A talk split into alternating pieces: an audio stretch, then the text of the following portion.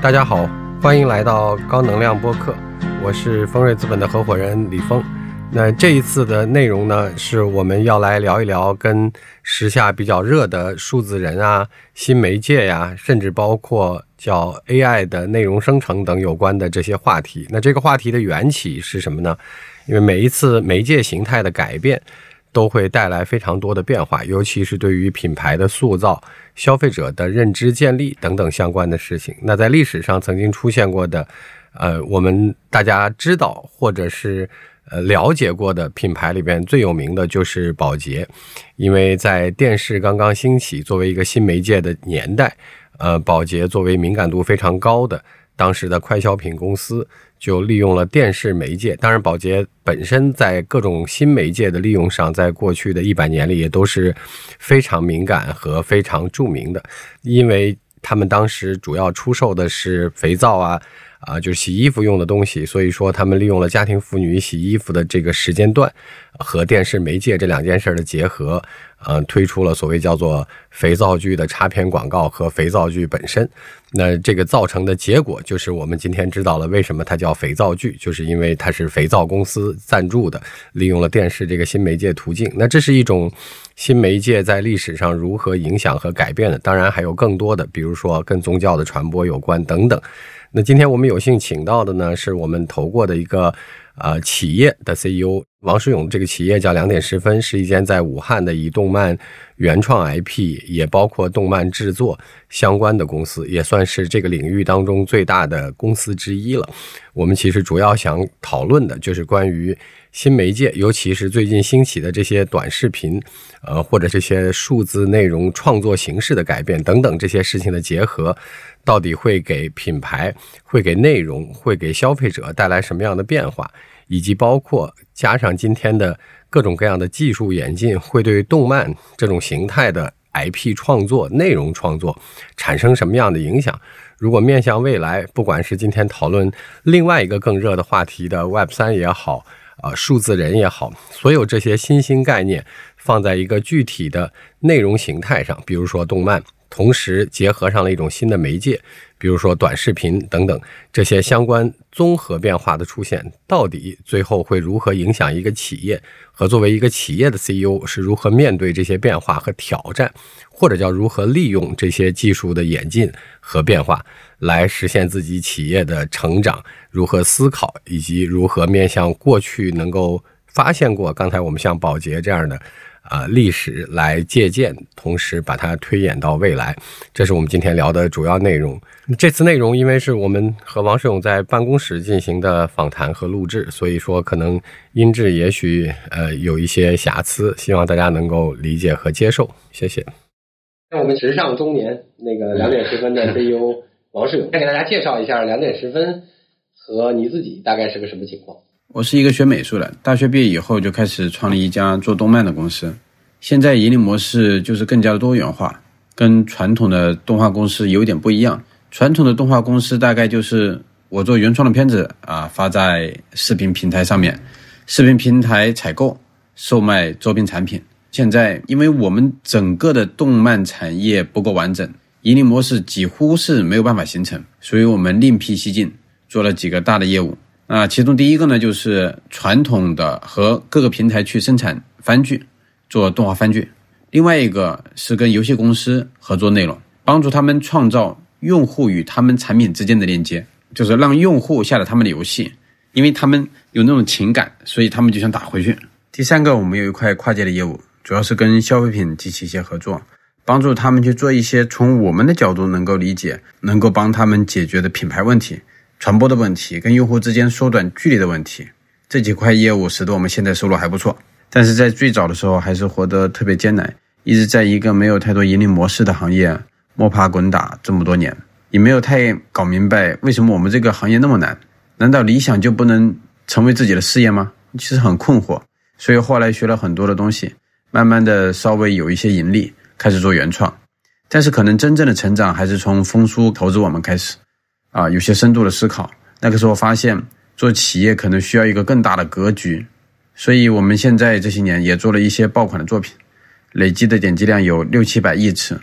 就这样，我们在国内还算是有些影响力。大概是要这样的公司。那呃，就因为你有十五年了啊，就是说在这个行业里边，然后你进去那个时间点，凑巧是中国第一次通过入户宽带的这个形态，使得互联网了有有了一些家庭的普及。在过去的十五年里边，你觉得动画这个行业经历过几个阶段？从你自己的感同身受到今天。最早的时候是因为国家想发展这个，呃，最早期的时候是呃国务院出了一些一些政策，是说在黄金时段禁止海外的动画片去播放，嗯，这是一个问题。第二个呢就是各大大学开始开设动漫专业，嗯啊，然后呢第三个呢就是我们生产的动画片，政府有相应的一些配套政策，嗯，比如说认定动漫企业以后有税收的减免。啊，有补贴和相关的一些东西。一方面是我们这些爱好的人啊蜂蜂拥而至，另外有一些是一些啊更注重商业的一些人啊，然后进入到这个公司。但是后来也因为其他的各种各样的条件不成熟、产业链不成熟的原因，所以到了二零零九年的时候，我们的这个政策一断，第一批进入动画行啊这个学动画的那帮人他毕业了，就发现政策又断了，又没地方找工作了。嗯。所以，零九年到一二年这三年时间，就是一个我们的行业的这个低谷。所以，第一个阶段应该是叫做政策阶段。第二个呢，其实因为它的基础设施不断的完善，所以出现了视频平台。对，那一呃各种视频平台和这种网络平台，然后就出现了像腾讯漫画呀、有妖气漫画呀，嗯，它使得我们就是一些一些爱好者，他可以通过一种特殊的渠道去展示自己的作品，嗯，能够被看到。嗯。当被看到的时候，就是很多的资本就开始慢慢就会开始涌入，嗯，然后也会有一些啊用户开始就对对我们进行打赏，嗯，所以我们从二零一三年、二零一四年的时候我就开始做原创，那个时候就就是有很多的小工作室啊，十个十来个人啊，就是开始做一些原创的内容，但是还是不挣钱，嗯，这样大概经历了三到四年的时间，有一个非常标志的几部几部动画电影。嗯，突然又觉得这个行业有了希望。嗯，第一部呢就是《十万个冷笑话》。嗯，第一次票房突破了一亿。一亿。而这之前呢，就是一部动画票房可能只有几百万。几百万。对，觉得这个这个不不可能，动画行业这可能要几十年以后可能才才可能涨起来。呃，而仅仅过了几个月时间，就是《大圣归来》就出来了。嗯，票房是八点九个亿。嗯，又涨涨了九倍，又让大家非常的震惊。然后，然后当时我整个的朋友圈都刷屏，所有人都泪流满面，都觉得哇，动漫行业起来了。然后，于是很多的资本就开始进来，嗯，啊，知道哦，原来这个东西它是啊有很好的一个盈利模式的可能性，也有很多粉丝啊，所以我觉得这是第三个阶段。当当然，我觉得就是这一波，就是我觉得资本，我觉得是相对比较聪明的钱。他是其实是看到了，就是说啊，那一帮人就是看《大圣归来》那帮人，其实是被第一次被动漫培养起来那帮人。好，那要这么回过头来看，当年政策驱动的第一个高潮还是有用的，有用，因为他培养了十年之后能为当时看国漫、最后看呃动漫的影电影来付费的这些青年人、年轻人。对，他有很长的一个前瞻性吧。然后从一五一六年。啊，有了能独立赚钱的动漫电影，再往后还有段吗？还有历史阶段吗？到今天，嗯，就是后来到了一八年的时候，又变成一个低谷了。嗯，很多的资本或者说很多人进入这一行，觉得这个是大有前途，但又又后来又发现，它这盈利还是有很大的不确定性，因为毕竟成功的很少，所以很多人觉得影视行业是个玄学问题，因为对于内容的确定性创造。如果你没有总总结出很好的规律，没有好莱坞的这种模式，其实很难很难经营的。所以后面的这一段成长路，我个人认为是从一个叫做爱好者小工作室变成一个叫工业化的一个一个过程。谁能够更加标准化内容，创作更多更加好的内容，能够把公司做的足够的大，用企业家思维而不是创作者思维去做公司，这帮人就能够存活下来，且有可能长得更大。我大概回想一下，就是说，一五年开始或者一六年这一次证明了这件事情的初步商业价值，嗯，因为它是靠自己能赚钱，是对，不是靠政策，不是靠补贴，好，嗯嗯，那证明了自己能赚钱之后，初步商业价值之后，就带动了有足够多有创作能力的呃艺术家进入了这个行业，嗯，开始创业，所以有一波小的创作高潮。因为后端能赚钱了，好，那但是可能在接下来的一个阶段，就是当它真的有了商业价值之后，它就要变成一个有商业和工业化特色的行业。嗯，在这个过程当中进行了一次淘汰。淘汰的概念就是到底艺术家能不能变成艺术家加企业家这个过程。然后这个可能也许经历了一波大浪淘沙之后，到一九年能有可能有企业家素质的艺术家开始能把它变成是一个小产业，然后开始脱颖而出。对。它减少了更多的不确定性。好，那我们来问一点跟动漫有关的问题，就是你你怎么看动漫这个定义，或者说它的这个表现或者形态？我曾曾经花了很长时间来思考这个问题，什么是动漫？理论上很多人其实没没有解释这个东西，他只是说动漫给我们带来什么东西。对啊，但实际上没有思考动漫的本质。那我自己有思考，我不，呃，不确定对不对哈，也许没有正确答案。我觉得呃，动漫它是动态的画。嗯啊，它就是一张张一张的画的连续，对，所呃，但是实呃，实际上这些画其实是推动了整个社会的这个发展的。像我，因为我觉得最早的时候，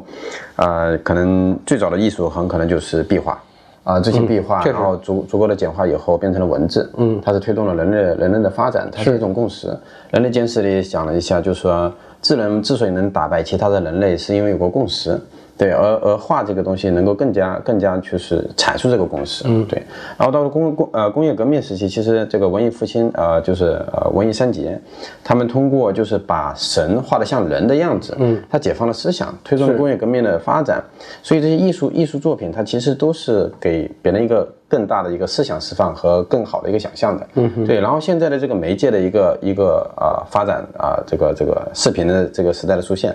那一张一张的画，它给连续起来，它就是动画了，嗯，它本质是没有变的，它还是画，嗯，它还是解放人的思想，然后给给一个更好的一个想象的空间，嗯。嗯，从就刚才你的定义上来看，我的理解是。它是一种呃表达方法，对，当然这个表达方法载带了足够多的精神内涵。从一五一六年开始，我们在互联网的这个媒介上，也从我们叫图片和文字，嗯，开始明显的开始过渡到了视频。今天的长视频的最早的一波创业，还是在零五、零六、零七这三年的入户宽带提高了之后发生的啊。嗯，好，那一五一六年之后变成了短视频非常。啊，时髦或者叫突然一下就用户时长增长的非常快。嗯，今天当然它已经累计是呃超过了啊这个即时通讯，就是我们认为我们最离不开的这些啊互相传达的这个方法。那我不知道，就说从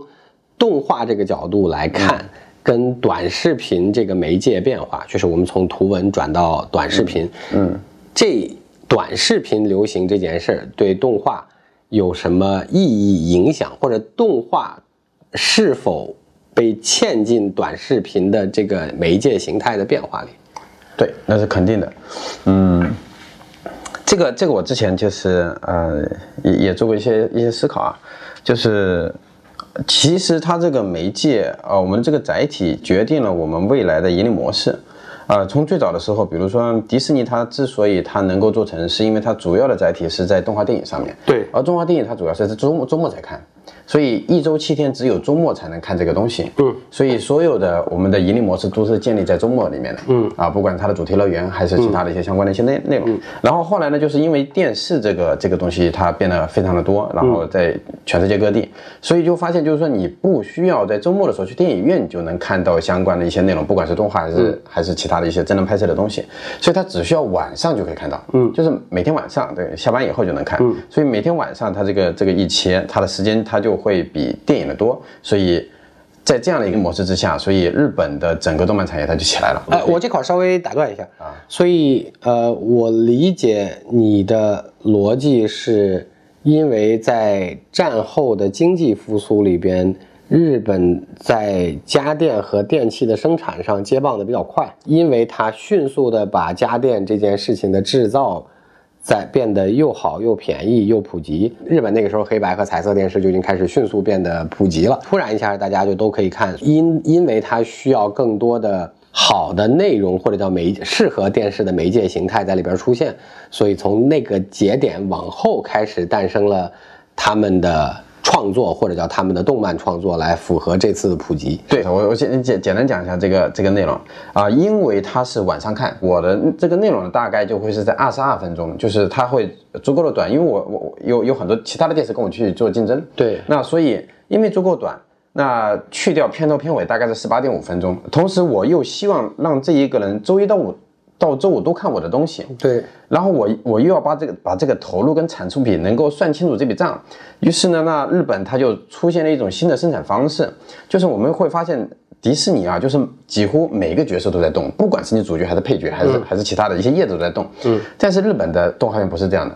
他除了他就发现这个瞳孔在看着一个人的时候，其他地方其实是模糊的，所以我其他地方就不用动了，哦，那我只用画一帧就可以了。是的，那我这个钱拿来干嘛？拉的足够的长，哦，哎呦，我还真不知道这个，对，拉的对，这是第一个方面，拉的足够的长呢，以以后就是还是说，就是因为我的屏幕是小的，对。那屏幕屏幕小，对于画质要求其实不那么高，对。所以我还能把一部分的钱拿拿出来去做更好的一些创意和更好的一些音乐，对，所以就把他就把这个钱进行了三个等分的去去分配，哦然后就变成了一个啊、完全不一样的叙事结构和内容载载体，而又因为这个画质不高和其他的原因，它差于电影，所以它的言论产品也长会长得不一样，对。那有意思，对，同样的就是说，如果到第三个时代，就是我觉得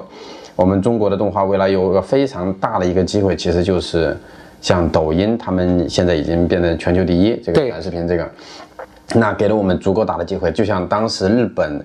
这个这个电视呃变得全球第一是一样的，那我们就有很好的一个这个载体，而这个短视频会有无数的视频在跟我们抢别人的时间段，所以我会变得足够的短，但足够的短的时候，我的叙事结构也完全是不一样的。对，对，所以那我觉得未来就是，也许电影不会消失，也许呃这个番剧不会消失，但是短视频动画会成为一个专门的学科，去研究它的叙事结构和盈利模式。又因为它是一个竖屏结构，竖竖屏结构和横屏结构有个非常大的一个不一样，横屏结构它是更加场景化的，那场景化是沉浸感很强。是而竖屏竖屏的东西呢，就是我这半身或者是进来，对它主要还是互动感的问题，就是我会有更大的脸、更大的身体跟你有个互动的一种这种东西。嗯，那所以是叙事结构、互动方式是根本是不一样的，所以盈利模式也会变得更加不同。我们先回到刚才那个短视频和呃动漫和日本和迪士尼这几个例子都举得特别好。刚才你讲到的短视频，嗯那这是我们的媒介形态的变化，当然也含了基础设施。三年开始一直就是智能手机全球的最大市场，嗯，所以我们就像当年的电视普及一样，所以中国智能手机的普及率和总量。一直都是领先的。好，嗯嗯，那这两件事儿变成了诞生了这个短视频，短视频又刚才你讲到了一些制作内容上的不同，它又影响了用户吸收信息的方法，当然这里面也包含了制作信息的不同。嗯，好，那这块儿我们就除了对比这个之外，你得到了个有意思的结论哈，我们也得到了一个有意思的观察，就是其实在过去的消费品或者叫呃媒介的发展历史上。呃，怎么利用新媒介形态和新媒介如何改变呃消费者或者叫大众获取信息的方法，是一个非常都是非常重要的转变。比如说，我们打几个简单的比方，比如说。啊、虽然活活活字印刷是中国发明的，但是因为中国是象形文字，所以说中就是活字印刷在中国不是最方便的26事个字母对对对对对，如果是用到拼音文字上，不管是多少个字母，显然更方便用活字印刷，因为它可以更好的这个就是用一批东西来回的做各种各样的字儿哈，能低成本的开始大量复制这个事儿，呃，起到了很大作用，就最最起码带来了这个宗教改革，就像讲，就那个时候是啊，在我们产生大量的宗教改革或者从新教开始，嗯，是因为书的普及。好，那呃再往下，我们就直接跳到消费品阶段，比如说。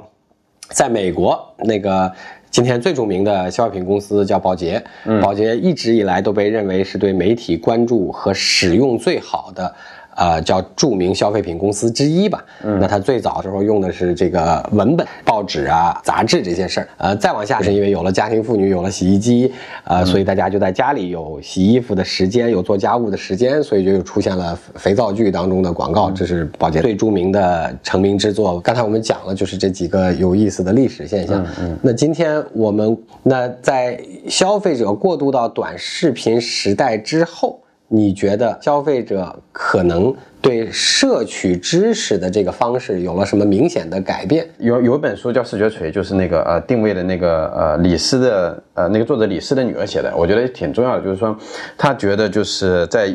呃用户心智上面百分之八十是由视觉来来决定的，决定的。对，因为它足够的猛，足够的有力，足够的快速，足够的那个有冲击力。其实大家也知道，就是呃看视频比看公众账号的文章可能啊可能更快接受，花的时间也更多，别人更也更愿意。别人每个人也都是惰性的，能够我既然能够能够不用翻页，它还可以自动播，那我可能更愿意接受这种这种信息，这种这种信息给我的一些一些输出的一些相关的一些东西。下还有第二个小问题，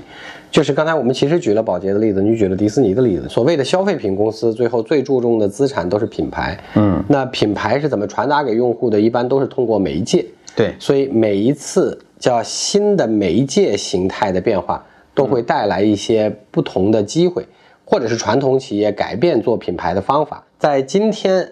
从你的角度来看，因为正好你们跟消费品公司有合作，从今天我们从自转图文，图文转视频，除了抖音在讲的兴趣电商这件事儿之外，对于传统企业或新企业，在这个新媒介的变化的节点上，怎么能够想办法重新塑造一个方法，让大家能够更好的记住我这个品牌，然后他还要利用这个媒介变化。就像我之前呃就想的就是，这也是我我我自己想的哈，这个这个这个可以可以探讨，就是说，嗯，我我觉得这个这个我认为的品牌就叫做有故事的使命。有故事的使命，对对对对对，嗯，而使命是文字，它其实不是那么好利于传播，它需要有一个载体。所以我认为最早最早最早的品牌是在部落时期的家族图腾啊，它是它是有含义有有内涵的，对且一定要加故事进去。然后呢，这个图腾它必须要是跟用户可以直接对话的。如果说他们现在做出了这个图腾，且这个图腾还能动起来。可以直接跟用户沟通，比如说我现在就做一个虚拟形象，在抖音上面，我直接我我就长成，比如说三只松鼠或者其他的一些形象，对我直接可以跟用户沟通，我是不需要明星的。今天有极多的内容供应商，然后大家都想在用户脑子里或者在他有注意力的时间里抢到他关注我这个内容供应商，所以今天品牌不能只借一张脸来说几个字，加上一幅画或者几几秒钟的图像就让用户记住，我要用更多的内容抢用户的内容时间了，而我要抢的不是单一频道的黄金时间。是用户对我这个内容的关注，嗯嗯，而且还要利用短视频的这种媒介形态的变化。那这两件事儿合起来的话，动漫在这个过程中怎么起到优势？人们对于动漫是是有偏见的，就是认为动漫只是一个动画片，但实际上动漫它是一种表现形式。而我认为全世界最最好的品牌公司就是其实就是迪士尼。那为什么迪士尼它能够有个这么高的一个一个市值？它通过它的品牌授权就可以打到很多的产业链里面去，是因为它有几大特点。第一个是它的唯一性，第二个是它的生命周期足够长，以及它的共情性，三大特点。嗯，唯一性是我所有创作的内容都是为这个品牌而服务的，我所有的故事都是，呃，因为有这个品牌故事，所以我要创造这样的一个角色特点而创造出来。第二个呢，就是它的生命周期足够的长，就是，呃，我原来举过一个案例，比如说像，呃，哆啦 A 梦。哆啦 A 梦四十年以前长这个样子，四十年以后长这个样子。但是如果说你要让里昂纳多去演一个片子，四十年以前他拍的是泰坦尼克号，四十年以后他不可能再成为泰坦尼克号的主主角。那所以，因为他因为他一直在变老，所以我们会发现真人影视剧作品里面很多剧他最多只能拍七到八季。它无法延续下去了，因为它已经变老了，它已经没办法去支撑这个人设了。那对于一家企业来说，它非常重要的就是说它的品牌、品牌的专注和唯一性。它如果是它的标签是年轻，它永远是年轻人。它所以它希望的是能够这一个品牌符号这个图腾的样子，得跟它的这个公司的使命，如果他说年轻的话，是一一对应，一一对应的，就这样的。所以它不会变化，所以它一直能够啊。载入很多的商业模式进去，对，然后就是这个呃，关于共情啊、也是一样的，就是呃，因为我们做这个东西的创作是足够的纯粹，不会有其他的这个干扰，啊，它是足够的标签化。那这里面的共情性其实是又涉及到另外一个问题：动漫能够表达真人影视无法表达的一些东西，比如说愤怒，愤怒它是可以足够的扭曲、足够的夸张。那我们真人其实很很多东西是无法无法表达的，所以它有很强的一个共情性。另外一个共情性是说，呃，我们发现迪士尼的很多产品，它的主角它都是动物。我们但我们我们也知道，就是很多的啊消费品公司，比如像三只松鼠。啊，比如很多的互联网公司，他们的 logo 都是动物，就是腾讯的企鹅，啊，百度的熊，啊，美团的袋鼠，啊，还有天猫的猫，京东的狗，所有都是都是动物。为什么动物很重要？是因为动物可以快速的拉近人与人之间的距离。那如果你一个作为一个品牌方，你你让一个人去扮演一个动物，你是很难去解决这个问题的。所以你必须要用动漫这种方式去进行一个表达，对。而且这个动漫这种这种这种形态，因为你做的时间足够长，你的品牌资产越来越多，所以所以你的成本会越来越低。因为品牌资产是恒定的，它是存在电脑里面的，对你不你不需要二次三次的再让人去进行一个拍摄，所以就是在刚开始的时候，如果你把品牌包做做的足够的好，你后面就像上上阶梯一样，就是。就是成果越来越高，成本越来越低。那今天我用动漫不用真人，从其他的商业维度上有好处吗？就创造内容，让用户产生情感连接，在这两个递进呢，动漫有什么好处吗？当然，第一个就是确实就是防塌房这个事情是非常重要的，就是那你要养一帮公关人员去解决这个问题。当然啊，这个成本是巨大的，或者是他觉得利益分配不均衡，所以呢，就是他很容易就是这个。就中中断了这样的一种合作形式，但是如果说你用一个虚拟的形象，那这个形象就是永远可复用，它永远不会走，所以你把这个东西培养成你自己的明星，这个可能价值会更更大一些。第二个就是说，因为因为这个动漫它可以极度的夸张，特效非常多，它可以随便换衣服，它它可以打个响指，后面就有一个焰火跑出来。呃，它可以随便的去变化，可以可以变成任何的，就是他想变的一些东西，这是真人绝对是没有办法去去做到的，啊，包括还有一些抖音上最近特别流行几个 Q 萌的角色正在跳舞，我不知道你们有没有看啊？就是每一次直播都是大几万的人，就是用动漫的形式表现，他们会觉得哇这个好萌啊，好可爱啊！动漫它是可以柔化很多的情绪，对，夸张又夸张某一种情绪。对，然后沉浸在那个世界里面。呃，今天因为直播是在所谓叫做短视频或者叫视频的电商当中最常见的第一个起来的交易形态哈，或者我们叫呃变现模式。那我不知道，就说从动漫的角度，假定我也经营了这样一个资产，或者我也尝试去进入这种品牌经营方法，结合今天在短视频上出现的这些直播的商业模式。有什么你们做了，或者你们看到，或者你觉得会发生的变化，或者已经在发生的一些现象？我我们之前做了一个虚拟形象，然后在抖音上面去去弄，没想到打赏非常多，就是几百万的这个打赏。那你做一个虚拟形象，他你是摸不着摸不着的，他线下没有办法互动的，对吧？互动。但实际上，其实我们现在这一代年轻人，他其实是被被视频、被这个这个这个载体所培养了的。对，当然，他们接受接受我摸不到你。对我，我只要跟你有有某种情感互动关系就可以了，所以他们认可这种虚拟形象和这种互动方式和这种传播方式，所以他不管是说卖货也好，打赏也好，是是非常认可的。每一次在线人数都都非常高，并不亚于很多的真人的一些一些主播。对，那如果说我今天要拿同样的一个资产来经营直播，因为它是个虚拟形象，嗯，呃，这个的成本和 production 就是这个。呃，制作成本和维维护成本会跟用真人来做是啥样？很低了，就是，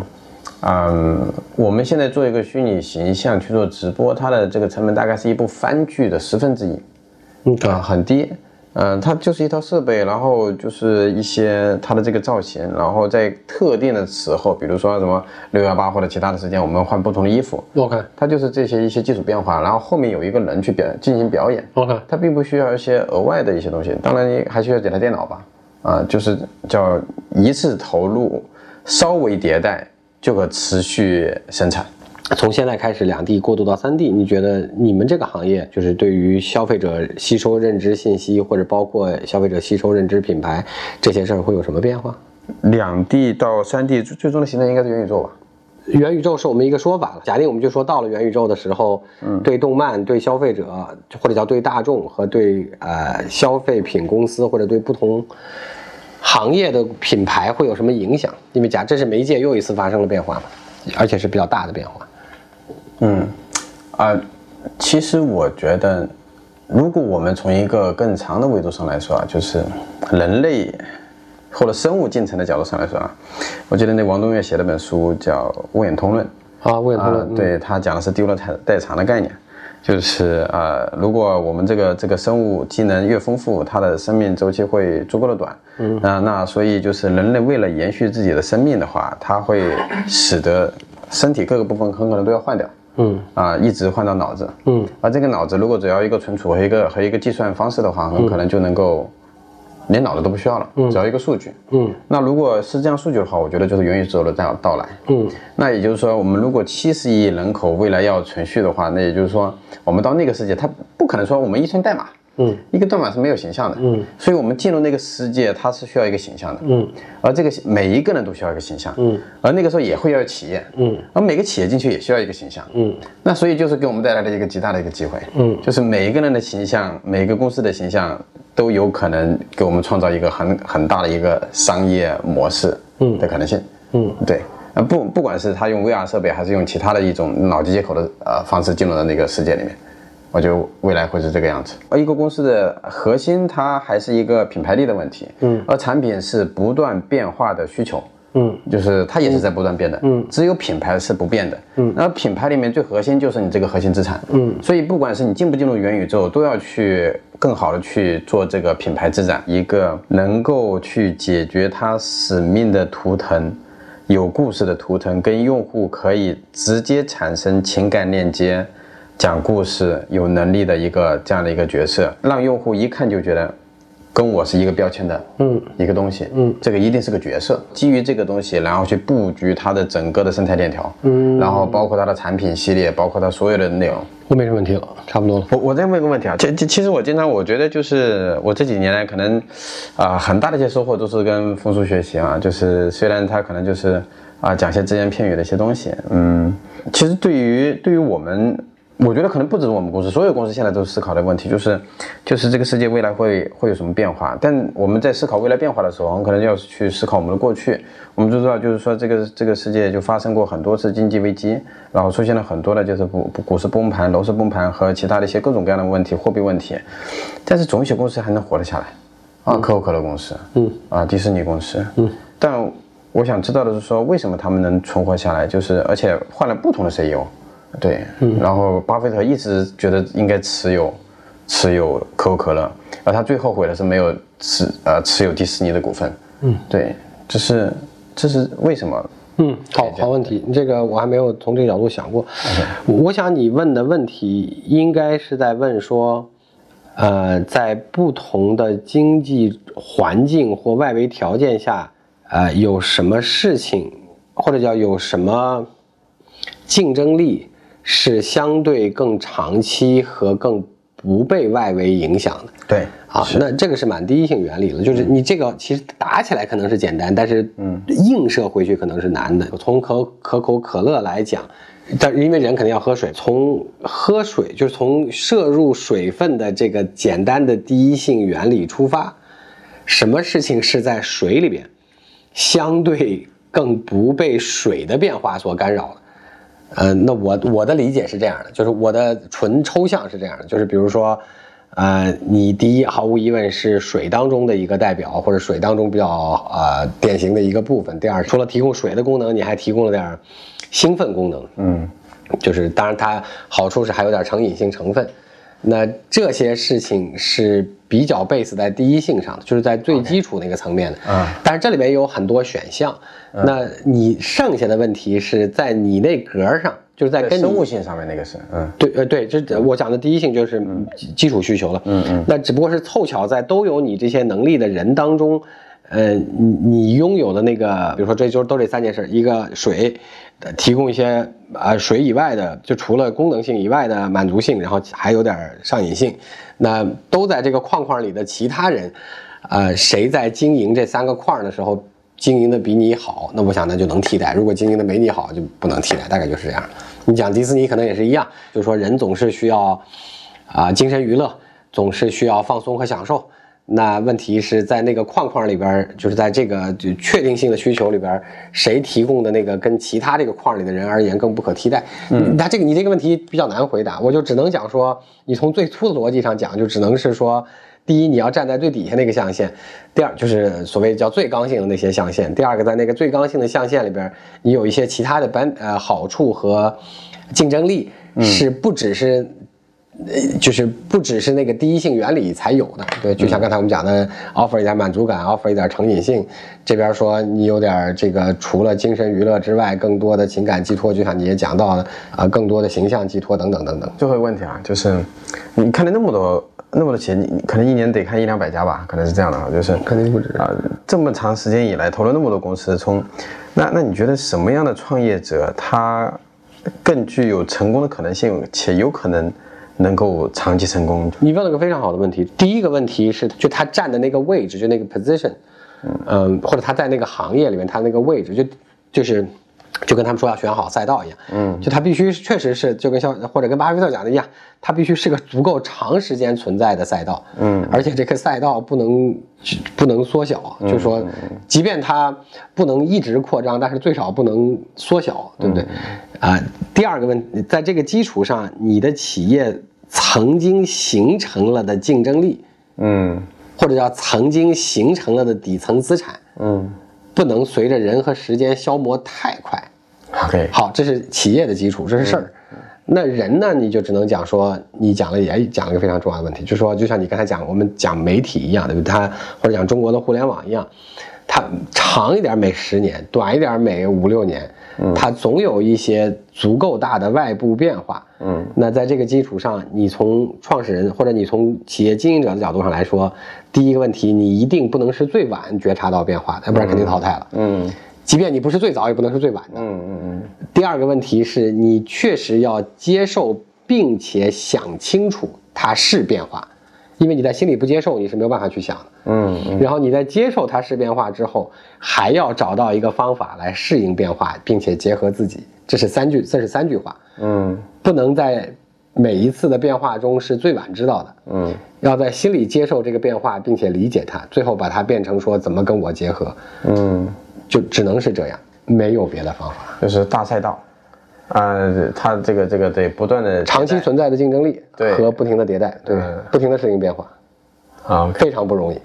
非常不容易，嗯，确实很难。好，感谢大家的时间，呃，欢迎大家下期再接着收听我们的高能量。那有很多听众来。呃，讨论或者建议关于我们的一些播客内容能不能展现成文字？那包括这一篇在内，也包括之前的一两篇，我们已经陆续开始把这些播客的内容放在我们的公众号上，用文章的形式来进行了浓缩和展现。也欢迎大家去浏览和呃提出问题意见。呃，那我们的文章是发表在了我们自己的公号，叫丰瑞资本，大家可以去搜索一下，然后关注之后就可以看到一些我们相关的在这里讲过和没有讲过的内容。谢谢。